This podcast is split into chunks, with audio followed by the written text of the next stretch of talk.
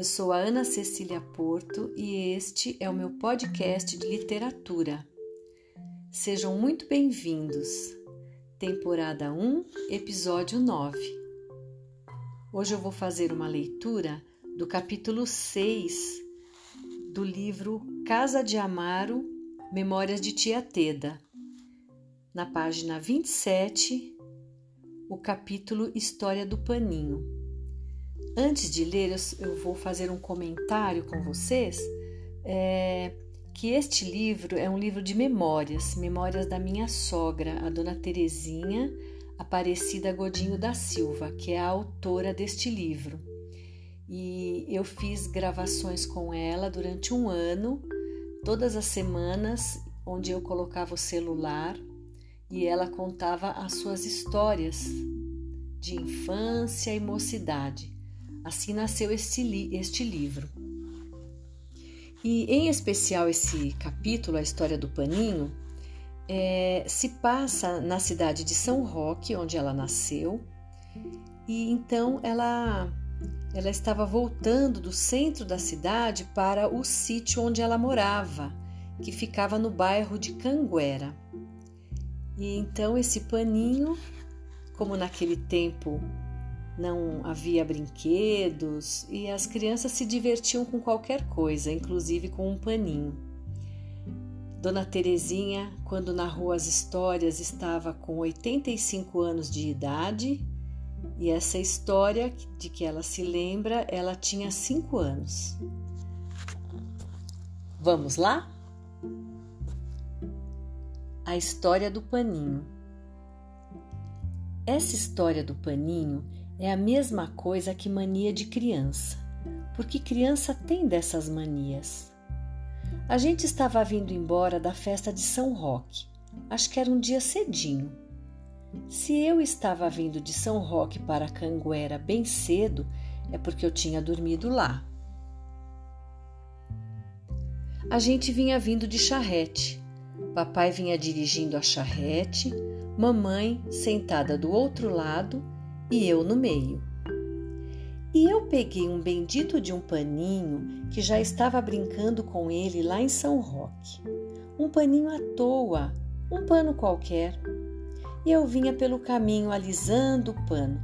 Dobrava de um jeito, dobrava de outro, criança entretida com aquele paninho.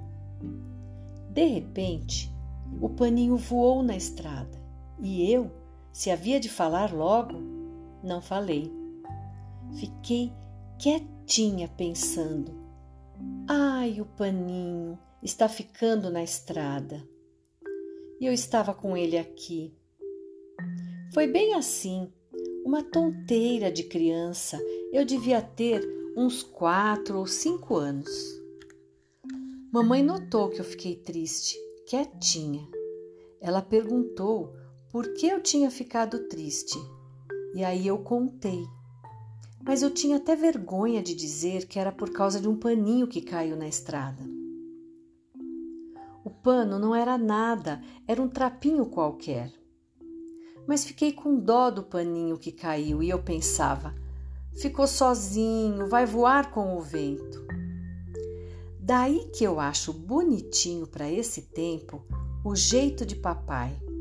Quantos anos atrás? Se eu tinha uns cinco anos, são 80 anos atrás. E eu achei bonitinho papai, que era um pai antigo, um pai velho, e os pais daquele tempo eram muito diferentes. Não tinha isso de fazer a vontade da criança, ainda mais por uma bobeira. Mas mamãe falou para papai: Vamos voltar então para pegar o paninho. Papai virou a charrete quietinho e voltou para pegar o paninho. Eu lembro que eu não esperava isso dele, mas ele virou a charrete e voltou. E demorou, porque eu não falei logo, e voltamos para trás um tempão com a charrete. Voltamos bastante e foi isso que eu achei bonitinho em papai. Nós voltamos e eu enxerguei o paninho lá no meio da estrada. Não sei se foi papai que desceu, só sei que alguém desceu, pegou o paninho e deu para mim. Se eu estivesse, se eu tivesse perdido uma coisa preciosa, mas não, não valia nada. O que vale é isso, que para mim foi tão importante papai voltar e pegar aquele paninho que estava ficando no meio da estrada. Daí eu peguei o paninho e vim embora brincando com ele. Eu lembro que dobrei o paninho bem dobradinho e depois não fiquei mexendo mais. Fiquei com a mão em cima dele, de medo de voar de novo. Poderia voar com o vento, pois charrete é toda aberta. Guardei essa historinha na memória e eu era pequenininha, mas eu soube entender que papai voltar e pegar o paninho para mim foi uma demonstração de amor. Eu era pequenininha e eu entendi. Não era nem história, era uma coisinha, um acontecido, mas eu nunca esqueci. E quando eu conto, eu enxergo e me lembro de pensar: ai, o paninho! Lembro de enxergar o paninho e pegar ele nas mãos. Não era nem um pano inteiro, era um trapinho. Mas papai não ficou bravo, nem um pouco. Espero que vocês tenham gostado e nos encontramos na próxima semana. Até lá!